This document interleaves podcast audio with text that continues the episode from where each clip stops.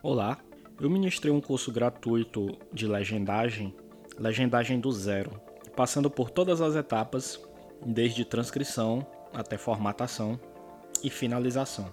Se você tem interesse nesse curso, eu vou deixar um link na descrição desse episódio. Ele é totalmente gratuito. É um curso rápido, mas que vai te dar todas as ferramentas necessárias para você começar a legendar numa linguagem fácil, acessível, totalmente em cima de ferramentas gratuitas curso básico de legendagem. Acesse gratuitamente a partir do link na descrição desse episódio. Em breve teremos novos cursos gratuitos.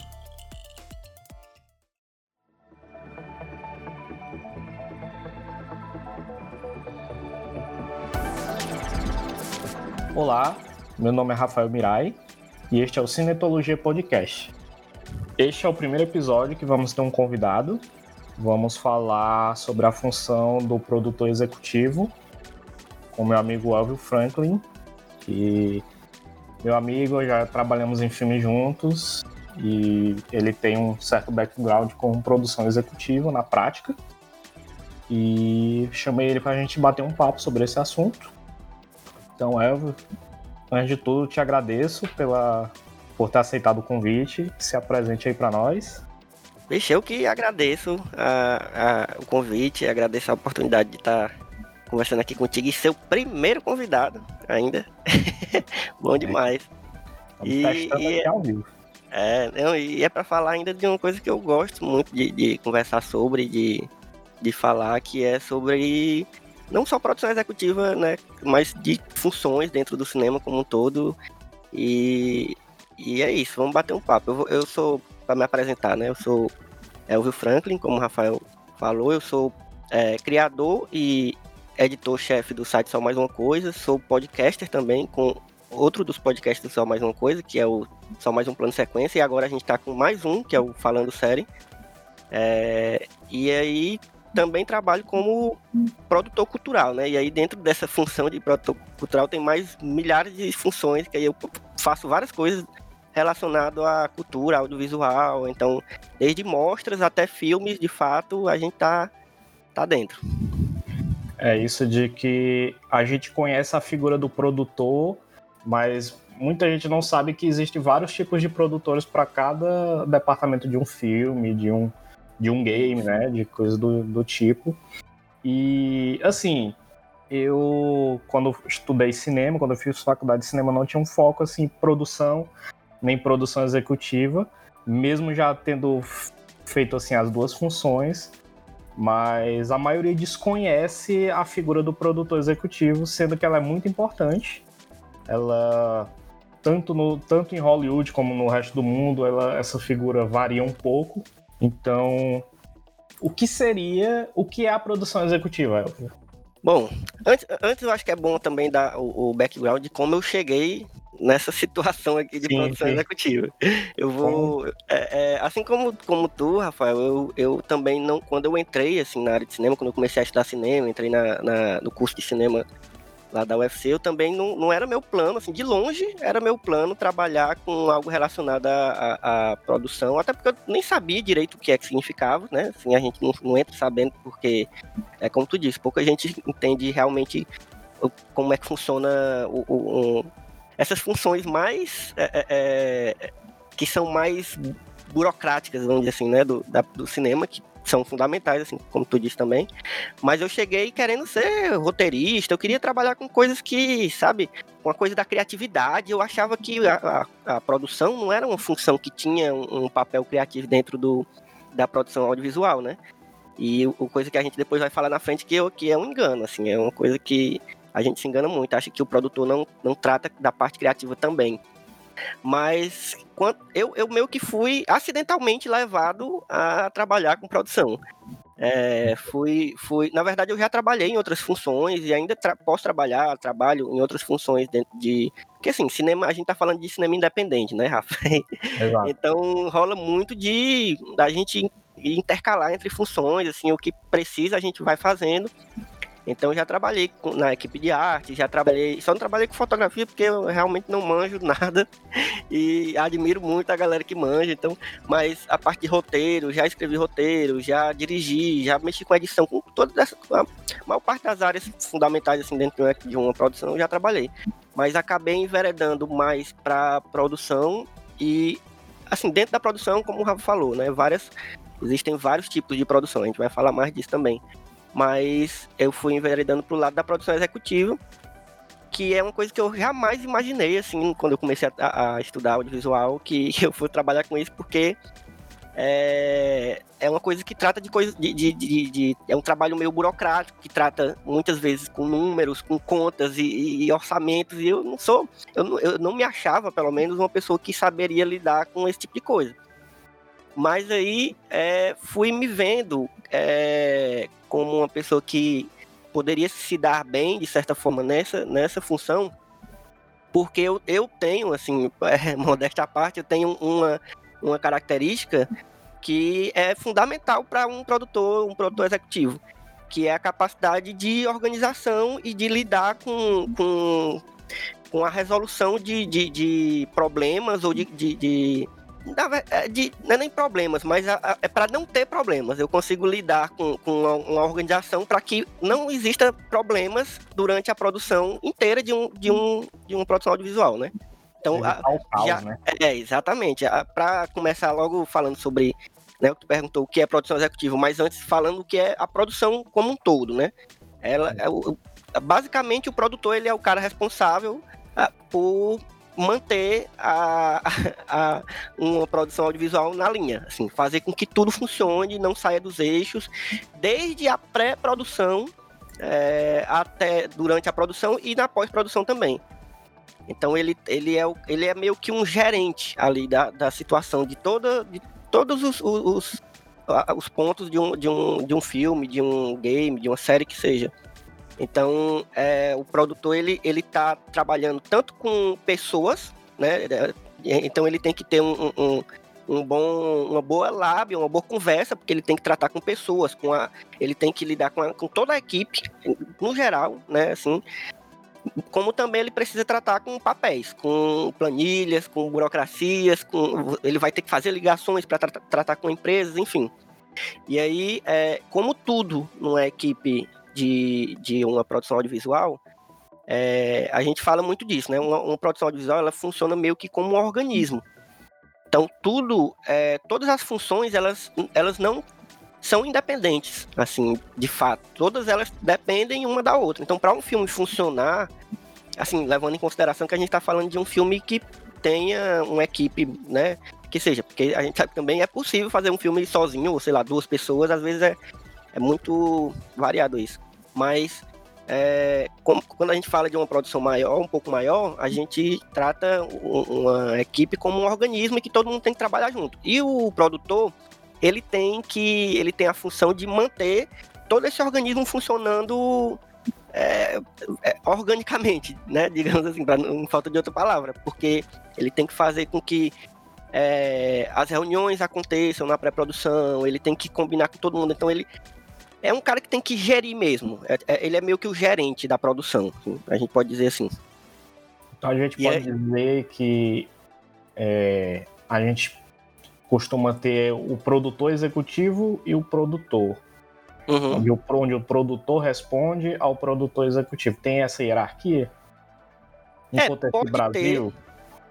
Ter. É, isso é uma boa pergunta, porque isso varia bastante.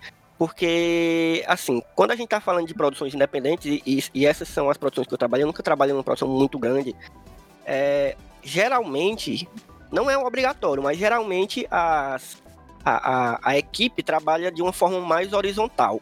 Então, a gente tem uma, uma pelo menos é para ter um, uma, um funcionamento mais não tem uma hierarquia, sabe? Então, isso pode ser uma coisa boa, mas também pode ser uma coisa ruim. Depende muito de como as pessoas estão trabalhando ali dentro. E aí também vai depender do, do produtor gerir essa situação, né? Porque, por que, que pode ser ruim também? Porque às vezes uma hierarquia, ela não quer dizer que, ah, porque um é maior do que o outro é mais importante. Não é isso. É uma questão de organização para que certas, certas funções obedeçam, entre aspas, a outras funções para que aquilo, esse organismo funcione, né, como um todo. Então, o produtor, ele geralmente ele é para ser o cara, como ele ele está responsável por essa organização, ele é para ser um cara que todo mundo tem que ouvir, assim, na, na, na, prática, né? Na prática e na teoria, assim.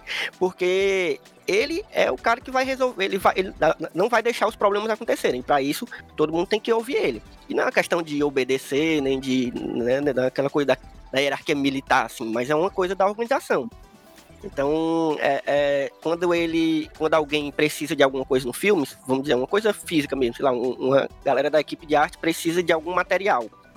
Então ele vai ter que depender do, do produtor, né, do produtor executivo, para que aquilo que ele está precisando aconteça. A, a, seja um produto que ele está precisando, seja, sei lá, uma tinta, qualquer coisa, ele vai depender desse, desse cara. Então ele vai meio que responder para os produtores, né? A primeira vez que eu ouvi esse termo produtor executivo, na verdade, a primeira vez que eu ouvi uma explicação do que é o produtor executivo, me disseram: ah, o produtor executivo é a pessoa do dinheiro.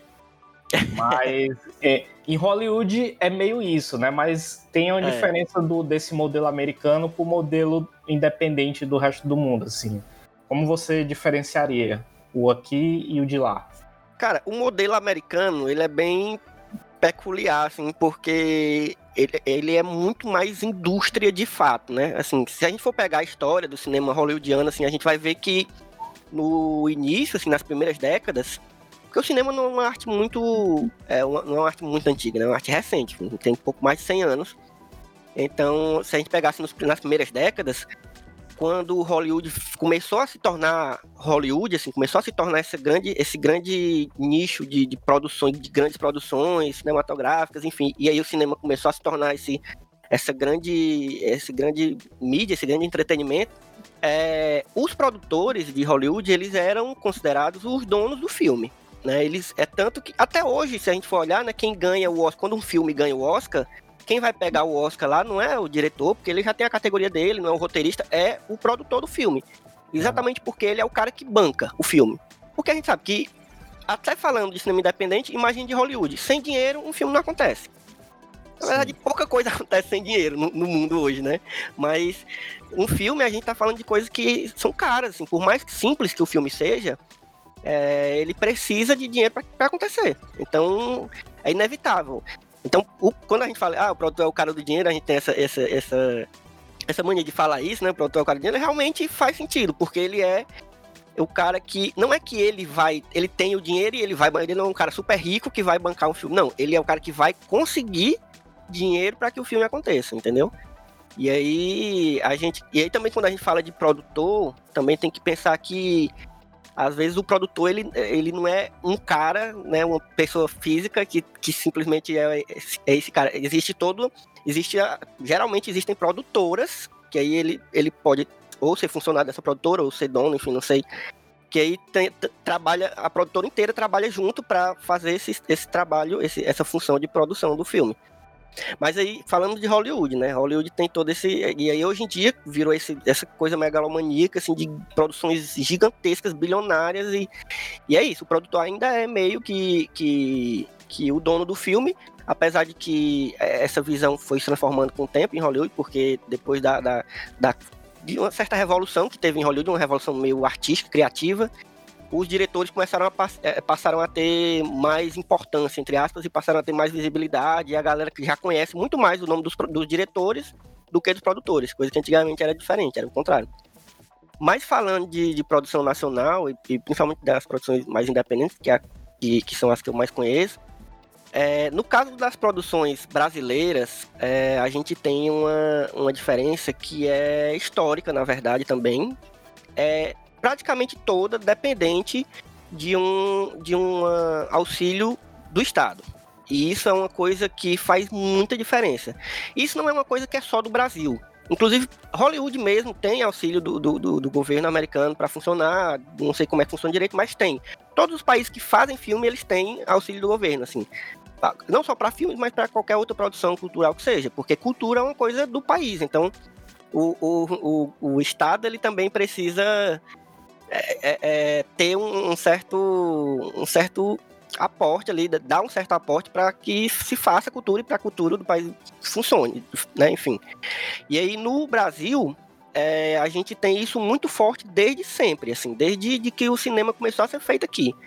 Porque. É, e aí a gente tem, enfim, depois a gente pode inclusive fazer outro episódio, porque já é uma conversa gigantesca sobre a história do, do cinema no Brasil, do cinema brasileiro. Tem toda uma, uma, uma jornada aí que a gente pode falar que inclusive esclarece muita coisa para a gente entender como é que é feito o cinema hoje aqui, né?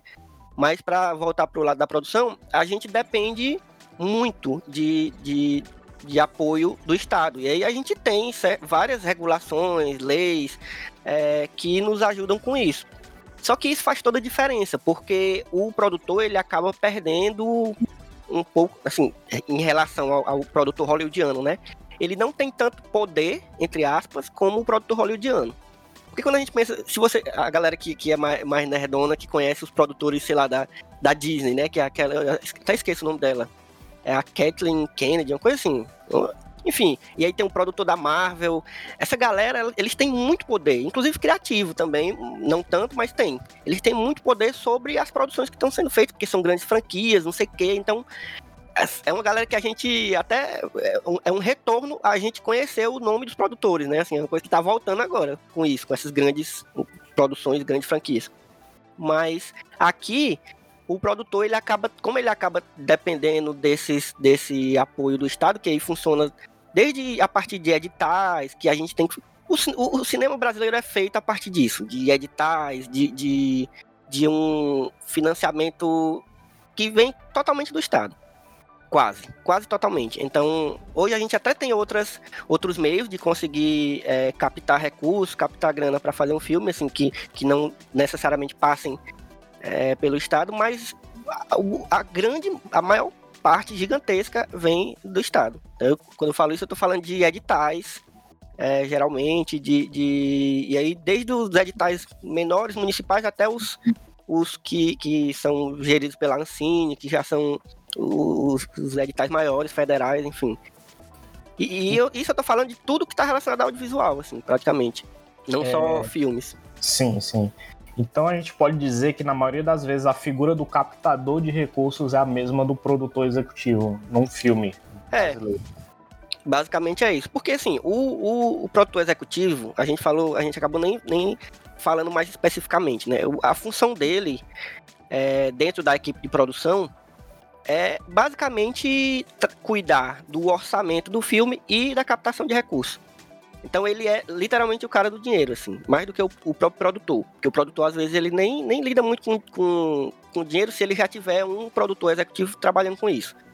Então, o produtor executivo, ele é literalmente esse cara que vai cuidar da grana que o filme precisa e da grana que o, que o filme gasta para ser feito. Então ele também vai funcionar como, como um captador de recursos. E aí tem várias formas de captar recursos, né? Tem desde os próprios editais, como eu falei, dessas, dessas é, seleções que rolam, até captação. E aí, dentro dos editais, e, e a gente tem também a, a, a, aqui a lei do audiovisual, que também é um, um assunto que, que, é gigante, que é, é a maior parte do, do, do que a gente consegue de apoio para fazer filme que vem da lei, da lei do audiovisual, que é uma lei que que é muito boa para a gente, mas eu acho que ainda é melhor para as empresas. para as, as, empresas que se, se propõem a, a, a financiar as produções, assim, a, a, patrocinar as produções, porque é uma lei que permite que as empresas tenham abatimento no, no imposto de renda, no imposto de renda, nos, nos impostos, para elas apoiarem alguma produção. Então, as empresas elas conseguem, inclusive, lucrar dependendo da negociação que elas fizerem com, com a produção do filme.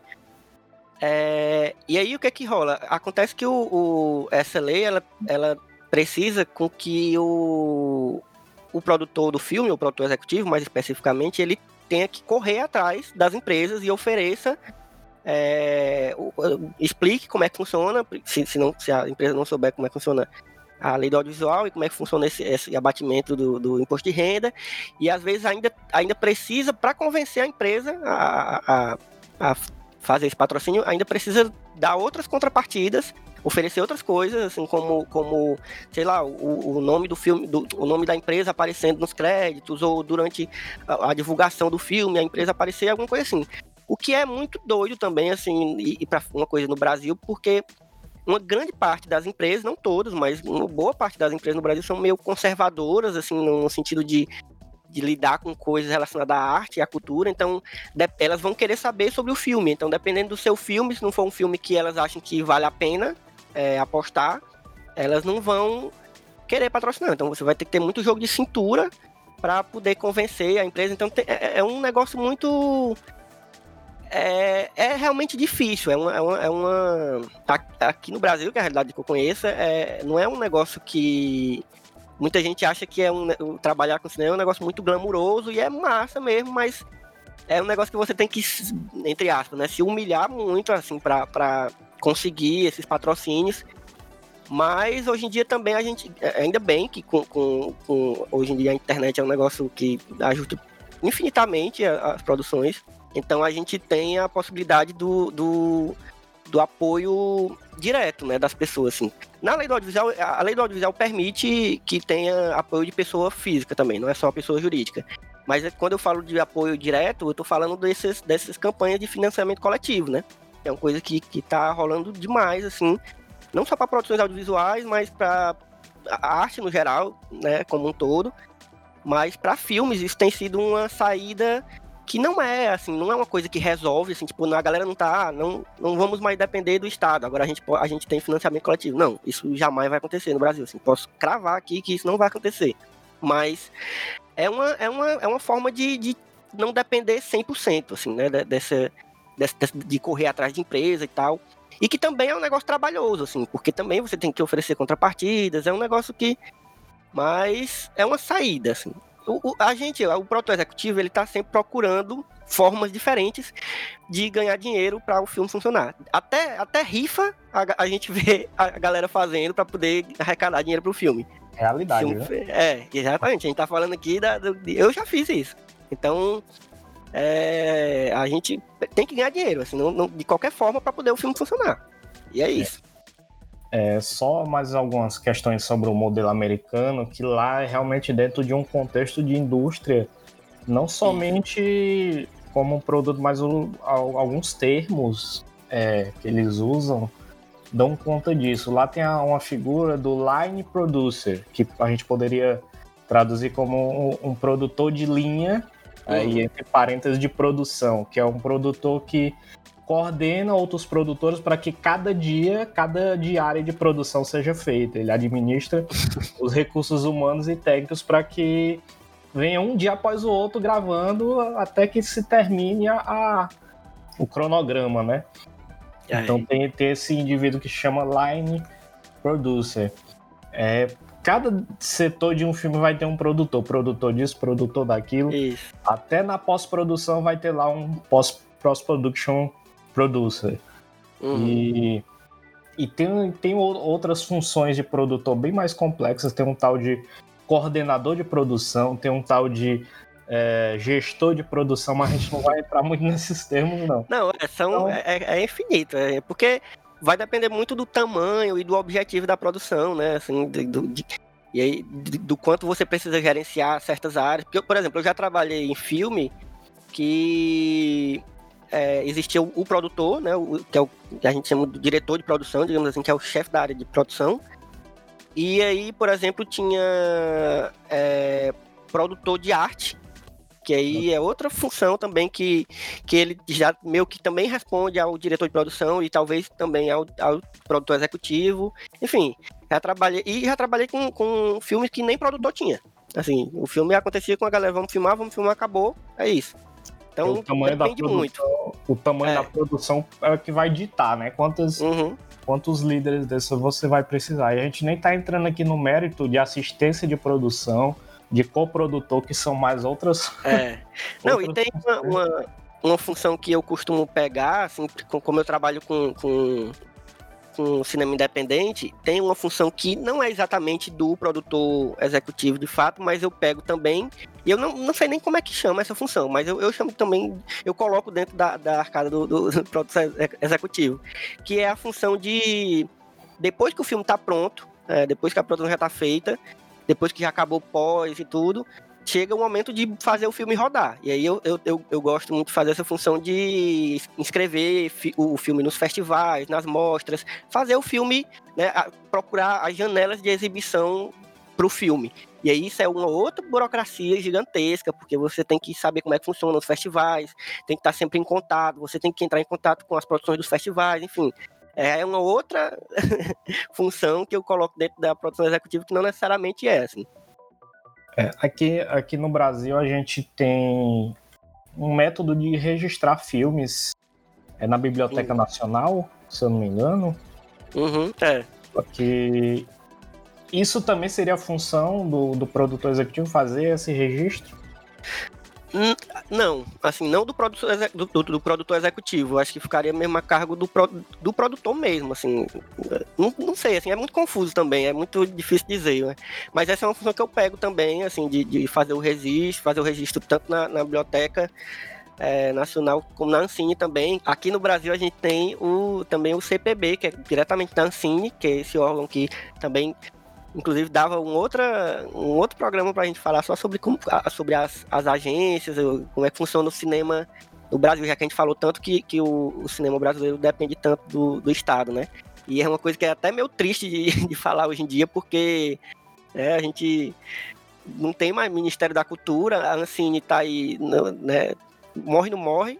A Cinemateca. A Cinemateca, a gente está num momento bem triste para os órgãos do que, que, os órgãos de audiovisual no Brasil. Mas é engraçado, porque o, o cinema brasileiro, principalmente o independente, ele. estou enveredando para um outro caminho, né? Mas o cinema brasileiro, principalmente o independente, ele é muito resistente, assim, é, é historicamente falando. Então, é, é, ao mesmo tempo que a gente está nesse momento que a, os órgãos estão meio que em, em declínio, a gente está tendo uma, uma, um, um, nível de produção, não só de, de, de, quantidade, mas também de qualidade das produções, assim, que estão aparecendo em festivais, que inclusive estão chamando a atenção internacionalmente. Produções muito boas acontecendo. Por, assim, mesmo com, com, com o Estado falhando, a função dele primordial de, de, de fazer a cultura do, do, do país acontecer, né? Porque a visão de cultura que o, o, atual governo tem é muito diferente do que a gente gostaria. Mas é, a gente tem também essa função de, de registrar, mas como um produtor. Acho que o produtor executivo, não necessariamente, porque ele, é como eu falei, o produtor executivo trata mais da parte de recursos. Então, é, como é uma, a, essa parte de registro não é uma coisa que está li, diretamente ligada ao dinheiro do filme, mas só a, a, a, uma parte mais burocrática mesmo, não é exatamente ele que trata, não. Certo. É, a gente, nesse contexto de captação de recursos, a gente tem que fazer, quando a gente capta dinheiro para um filme, a gente tem que fazer uma, uma prestação de contas bem afinada, né? Isso. Isso fica para o produtor executivo também? Isso sim, isso sim. A prestação de contas. É, o produtor executivo ele tá 24 horas com a aba do, do, do computador dele aberta com uma planilha orçamentária. É isso, ele tem, ele tem uma hora que eu sei decorar a planilha orçamentária, tal hora assim, da, da produção, porque é uma coisa que ele vai estar tá, sempre que tá de olho, assim, para ver se tá tudo funcionando, porque assim, como é, é coisa relacionada ao Estado, né, com, né, geralmente, tudo no fim das contas tem que ter uma prestação de contas e que você tem que ter tudo muito organizado e, e as, exigências são muitas para que é, tudo seja entregue de forma correta e de forma porque se você der um deslize se faltar alguma coisa, se faltar uma nota de alguma coisa que você comprou pro filme, às vezes comprovar que você gastou um dinheiro com aquele, aquela coisa pro filme, aí, aí vai dar problema, entendeu? E aí isso dá, gera dor de cabeça em cima de dor de cabeça. Então, essa parte da de você pegar a planilha e ver tudo que foi feito no filme, pegar todas as notas do filme, tudo que foi comprado, tudo que foi gasto, todos os pagamentos de todas as funções, tudo isso é função do, do produtor executivo e organizar isso para poder fazer a prestação de contas no final. Isso é uma das partes mais chatas assim da, da, da, função de produtor executivo, mas que é no Brasil pelo menos é fundamental, porque senão o filme vai estar tá lá todo pronto e você vai estar tá com problema para poder o filme sair porque o, o, você não conseguiu prestar conta, né?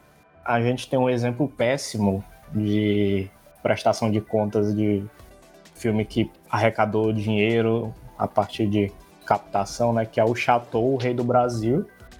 Sim. E o filme começou a ser produzido em 95, com prévia de lançamento em 97, e depois adiado para 99, o ano que foi interrompido, foi engavetado e só foi lançado em 2015. Ou seja, se ele tinha alguma pretensão comercial, ele perdeu totalmente é. o timing, né?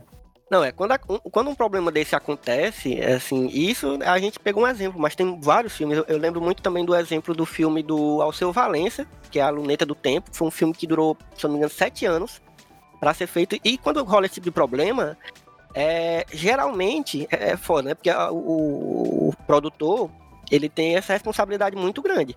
Porque a culpa acaba recaindo sobre o produtor. Porque ele que devia ter, sabe? Ele, como eu falei, o produtor ele é responsável por evitar os problemas no filme. Então, quando rola um problema gigantesco como esses, o produtor é, é quem leva a culpa.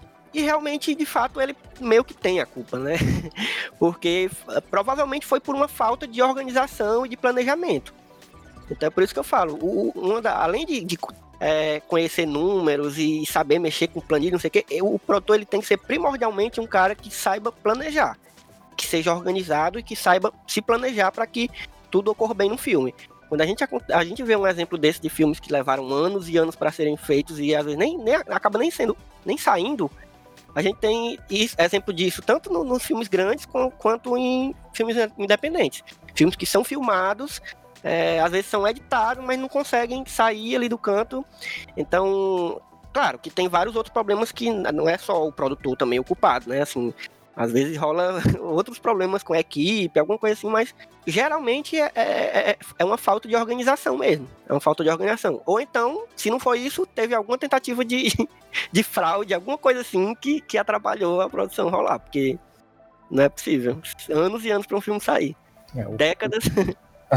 Décadas, literalmente. É. O filme foi orçado em 8,6 milhões e em 22 de fevereiro de 2008, a Controladoria Geral da União determinou que a empresa lá deles devolvesse aos cofres públicos o valor de 36,5 milhões, ou seja, vai devolver com correção, né? então a auditoria. Tamanho do prejuízo. A auditoria da CGU concluiu, concluiu pela irregularidade das contas. O processo foi instaurado pela Ancine e certamente ainda está rolando aí. Deve tá rolando certamente, vai rolar durante um tempo ainda. É, e pode. E tem também um processo por sonegação fiscal, então isso aí vai longe. É. Mesmo que ainda demore anos, ainda vai, vai ter uma consequência legal direta, porque você está lidando com dinheiro público, né? Exatamente, exatamente. Em quais filmes você executou a função de produtor executivo? Ou os que você mais aprendeu coisas nessa Cara, é cinema é um aprendizado constante, né? Assim, é um, é, na prática, é um aprendizado da, da prática mesmo. Assim. Claro que a gente estuda, a gente estuda muito teoria e, eu, e, e não para nunca também, mas onde você aprende mais é, é no, no, na hora do vamos ver, na hora do, funciona, né? Então eu, eu, eu acho que eu aprendi a, a, mexer com produção desde o primeiro filme que eu. Eu acho que eu nem entrei exatamente na, na função de produtor, mas eu comecei a me interessar que foi acho que o primeiro filme que eu que eu ajudei a fazer na faculdade, que foi um filme que, que tu também tava, Rafa, que foi o, o A Noite e o Silêncio, que eu já considero uma, uma super produção independente. Com certeza. É, dirigido pelo nosso amigo Thiago Senna, que é nada assim, para quem não sabe, inclusive está disponível no YouTube já, A Noite e o Silêncio. Vou é um filme, é um fã filme Pronto, deixa o link. É um fã-filme do Batman, totalmente filmado aqui em Fortaleza, onde a gente tá, e, e que foi um negócio que megalomaníaco para quem tava começando na faculdade de cinema, né? Então, é, eu não tava diretamente na, na, equipe de produção, mas quem tava era a Mila, que também amiga nossa, que, que, que fez muito, assim, me ensinou muito dessa função também. É, e aí eu comecei a, a, aprender o que era o, que era o trabalho do, do produtor ali.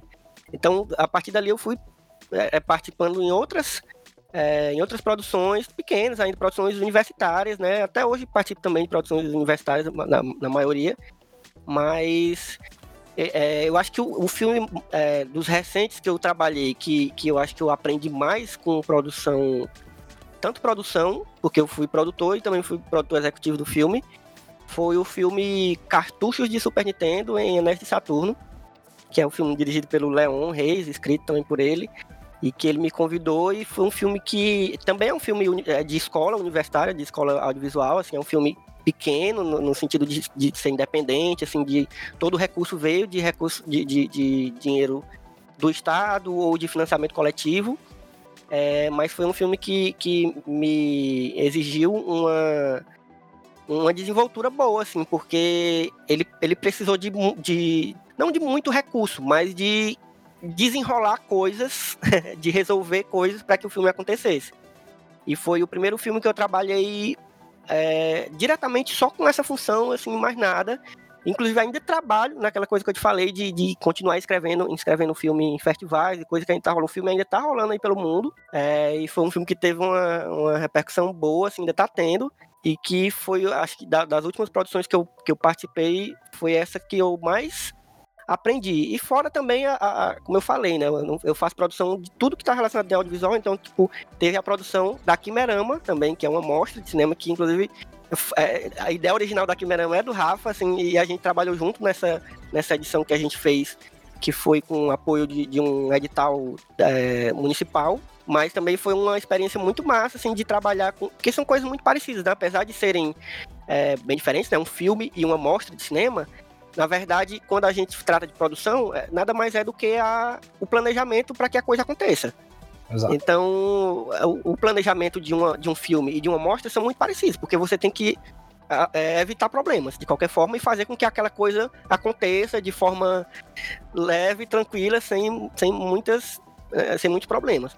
E a produção da, da, dessa mostra Quimerama, que rolou em 2019, foi uma experiência incrível, assim, e é uma coisa que eu quero continuar fazendo é, trabalhar com, além das produções de, de, em audiovisual de fato, essas de, de, de, coisas que vão além, né? De, de mostras, de festivais, de cineclubes que também exigem produção, enfim. Eu vou deixar um link também da mostra Quimerama. Infelizmente ah. os filmes não estão lá, não foi uma mostra online, foi uma mostra física. Mas lá vai ter informações sobre, o, sobre a mostra, a gente planeja fazer outras, né? Planejamos, exatamente e continuar com esse projeto. É um projeto muito bacana. A gente sabe que o contexto de Brasil, nesse momento, em questões de arte, o governo federal está tirando toda a assistência. Então, a gente ainda tem um pouco de respiro com os editais estaduais e municipais. E eu queria saber de ti como é que está sendo isso esse ano. Foram lançados muito muitos editais esse ano, ou promessas de editais para esse ano? Ou 2021. Ainda tendo é, esse, esse respiro pelos os editais estaduais e municipais, né? Eu, eu tô agora numa produção é, de uma animação para que, que é fruto de um, assim, pelo menos porque assim, o edital que eu tô não é para a produção toda, é só para um teaser e um e a bíblia de uma série animada, né? O que a bíblia que a gente chama é o é meio que o, o guia pra, de toda a série, né? É, então é um edital muito pequeno, assim, que a gente pretende entrar em outros com esse mesmo, com esse mesmo projeto para poder conseguir botar ele mais para frente. Então é aquilo, é, tá ainda mais difícil, se já era difícil antes, é, tá ainda mais difícil, mesmo com o apoio de, do Estado, assim, o apoio tá, tá sendo totalmente destruído, né, assim, pelo, pelo atual governo, assim. Se você não, não tiver atento para o que está saindo, uma coisa ou outra que ainda está saindo, você acaba de, tendo que engavetar projetos, tendo que, que deixar de fazer coisa que você queria fazer, porque tá difícil. Esse ano é, foi um ano é, muito atípico, né, por conta da, da, da pandemia e tal, então a gente teve uns, uns, uns, uns editais e uns, uns apoios diferenciados para para filmes feitos em casa, teve umas coisas assim desse tipo, assim.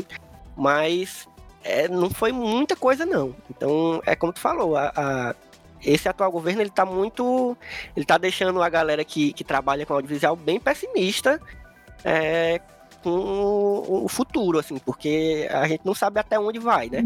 E, e, quais as consequências que ele também vai deixar, né? Porque, por exemplo, ter o que, ele, o que eles estão fazendo com a Ancine, que é um órgão fundamental assim, para o funcionamento do cinema no Brasil, é, é um negócio que não vai, não vai acabar quando o governo, esse atual governo acabar. Assim, vai ser um negócio que vai ser, vai demorar para se reestruturar. Então eles estão meio que destruindo coisas que vão, vão ser difíceis da gente voltar a ter assim rapidamente. O, o principal mecanismo de captação que a maioria conhece é a Lei Rouanet. Ela ainda está uhum. funcionando? Ela foi suspensa? Ela foi reduzida? O que foi que aconteceu com a Lei Rouanet? Rapaz, eu vou, eu vou ser sincero. Eu não sei como é que tá a, a, a situação atual. Porque é um negócio tão deprimente, assim, toda essa situação que, de cortes de, de recursos e tal, e de desmantelamento desse, desses órgãos é tão deprimente, assim, para quem trabalha com audiovisual, que eu, sinceramente, estou evitando, assim, tô, eu estou prestando atenção só nas coisas que realmente eu preciso para os, os projetos que eu estou fazendo agora. Então, como esse projeto que, que, eu, que eu tô da, da animação, ele não é uma coisa que está diretamente ligada à Lei Rouanet, nem a. É só aquele edital e, e sabe? eu tô meio que por fora do que, que tá rolando, do que, que tá ainda funcionando. Mas como eu, eu te falei, é um, como esse projeto especificamente é uma coisa que a gente quer expandir, além desse pequeno edital que a gente pegou, eu vou ter eventualmente que descobrir como é que tá essa situação. E eu tô com medo do que eu vou encontrar pela frente, tá ligado? A gente tem um governo que prega contra os artistas, que demonizam é. os artistas, que ah, artista tá roubando dinheiro através da Lei Rouanet, milhões e milhões. Isso, quer... isso, isso é foda, porque reverbera na, na no, no cidadão, ah. assim, na população, né? Tipo, ah. vai criando um imaginário, assim, que, claro, já tinha, uma, mas não era tão forte como é agora, assim, dessa, essa ideia de que o artista, de que o, o artista, ele não tem uma função, vamos dizer, uma função social, como, como sei lá, um, um, engenheiro ou um médico, ou, né, que tem uma função ali que está muito clara para as pessoas o que, que aquele cara tem que fazer. Pro artista, não. As pessoas, às vezes, eles. As pessoas é, se perdem no sentido de não entender a importância da arte da cultura é, para a vida, né? Assim, e especialmente num momento como esse. A gente está vendo é, esse, esse momento atípico que a gente está vivendo da pandemia mostrou muito a importância de, de que a arte tem na vida das pessoas, bicho. Porque muita gente está se mantendo são assim, ainda, por mais difícil que, que esteja, por causa de filmes que está assistindo. Inclusive, a gente tem uma coisa muito boa que aconteceu. É, para dizer que está tirando alguma coisa desse ano de 2020, né? Alguma coisa boa. O, muitos festivais, ou quase todos os festivais que já existiam é, no, já tinham um histórico no edições anteriores no Brasil e no mundo também, assim como um todo, muitos fizeram edições online então, tipo, um festival como o de O Olhar de Cinema, por exemplo, que acontece lá em Curitiba, que, sei lá, eu nunca imaginei que eu fosse conseguir ver os filmes de um festival como o Festival de O Olhar de Cinema, ou sei lá, o Festival de Tiradentes. Eles estão acontecendo online, aí tá, tá permitindo que as pessoas consigam assistir os filmes do festival em casa, assim. Não é uma situação ideal também, porque não é, né, o ideal que a gente consegue pensar a, sala de cinema, a sala de exibição também. Mas, cara, a gente tá num mundo onde eu acho que a gente tem que se, des, se despregar, assim, dessa, dessa forma de exibição ideal, assim. A gente tem que entender que o mundo, hoje as pessoas precisam ver, as pessoas querem, ou às vezes só, né, é o que dá, é assistir filme em casa. Então, eu espero que essa coisa dos festivais online seja uma coisa que permaneça, assim, para além da pandemia. Que, que seja uma coisa que fique de, de bom, assim, porque é uma forma de democratizar o acesso, né? Democratizar o acesso a, a coisas que são feitas e que geralmente não chega ao público. Porque essas obras mais independentes, esses filmes mais independentes, geralmente só passam ali nos festivais, eles não chegam no, no, no, na sala de cinema. Eles não chegam nessa janela maior de mercado que é, o, que é a sala de cinema, né? Que é, que é a, a grande o grande local do, do, do, do, cinema, o grande, o grande templo. Então a gente tem uma exibição num festival, numa mostra e acabou. Então pouca gente vai ver filme. No caso de, da, do, do, dos festivais online, a gente está tendo essa oportunidade, né, de mostrar nossas, as, as nossas produções para as pessoas. Quando começou a pandemia e quando ela começou a crescer, muita gente acabou ficando em casa e consumindo mais streaming e os serviços de streaming não estavam prontos para essa sobrecarga, né? Então, Sim. É, Netflix e Amazon Prime, a Amazon Prime nem tanto porque a Amazon Prime pertence à Amazon, que ela tem uma empresa gigante de cloud computing. Então, ela consegue fazer uma expansão bem rápida, porque ela tem muitos recursos sobrando da empresa de, de, de hospedagem de cloud computing. Mas a Netflix não, a Netflix ela não tem uma estrutura própria, ela tá uhum. na nuvem ou completamente na nuvem, então de imediato a primeira coisa que ela fez foi diminuir a qualidade de reprodução do material, assim, para tentar suportar essa nova demanda enquanto eles adquiriam mais capacidade de processamento. Mas quando isso foi acalmando mais um pouco, é, esses serviços de streaming foram se redimensionando e pensando em estratégias de marketing, né? Então, um marketing muito pesado de Netflix e Amazon Prime nesses últimos meses, assim, uhum. de as pessoas estão em casa, estão mais tempo em casa, vão ficar mais tempo assistindo filmes, assistindo vídeos, ouvindo música. O Spotify uhum. também sentiu um pouco dessa, dessa pressão de, de, de, de, demanda. Então essas empresas acabam arrecadando, acabaram arrecadando muito dinheiro nesse período. Inclusive, tu, tu Desculpa interromper falando, tu falou de Spotify e eu pensei, né? Essa própria mídia que a gente está usando agora, né? Que é o podcast, foi uma coisa que cresceu muito na pandemia, né? E... e aí o Spotify meio que está tentando monopolizar o, o, acesso aos podcasts, porque já tinha esse, essa, esse meio que o monopólio da, da, da, questão da música, quase, né? Porque muita gente escuta pelo Spotify, mas a gente tem outros agregadores, tem outros, outros aplicativos, enfim. Mas Exato. o Spotify ganhou bastante durante. E expandiu muito a parte de podcast, inclusive. Exato. Se você olhar o market share dos, dos, dos escutadores de podcast, você vai ver que o Spotify está é. bem à frente esse ano do que nos dois anos anteriores. Muita gente começou a ouvir podcast através do Spotify, então já meio que associou uma coisa com a outra, né? Uhum. Essa nova geração que está ouvindo podcast e automaticamente associando a Spotify. E isso pro marketing do Spotify é maravilhoso, assim. Né? Sim. Mas só é perigoso essa questão de podcasts exclusivos dentro do Spotify. É, pois é. É uma gente... grande a... que dá um podcast. Só, só Não, a, o, o, a, essas mídias, assim, o, o, audiovisual no geral, e aí eu tô colocando até o podcast dentro do audiovisual, apesar de ser só áudio, mas eu tô colocando também junto dessas, dessas mídias de entretenimento e de, né, que estão quebrando esse galho pra galera, principalmente agora. Mas essas, essas mídias, elas estão num momento de transformação, né? Não só por causa da pandemia, mas já estavam, assim, num processo de transformação e de expansão. É, e aí eu tô botando desde o cinema até as séries, né? Que também é um negócio que teve um, um, um, um avanço gigantesco, assim, de uma década para cá. É, e aí podcasts, vídeos no YouTube, tudo isso tá tendo uma... A gente tá passando por um momento bem transformador dessas, dessas mídias algum dos filmes que, que você produziu ou de pessoas que você se associou ao filme de alguma forma fizeram distribuição pela internet que aproveitaram esse período de isolamento para distribuir o filme pela internet? Cara, acho que não, pensando aqui, porque os, alguns, os mais antigos, já estavam assim disponíveis e a gente meio que o filme ele vai ele vai é, o, ele vai começando com o tempo passando ele vai começando a andar mais devagar né? Assim aí ele fica lá na internet tá disponível mas não tem mais divulgação não tem mais é, eu acho que não porque o, o último que eu, que eu, que eu produzi foi o, o próprio é, cartucho de Super Nintendo e ele tá ainda rodando é, em festivais. Apesar de que já tá há bastante tempo mas ele ainda tá.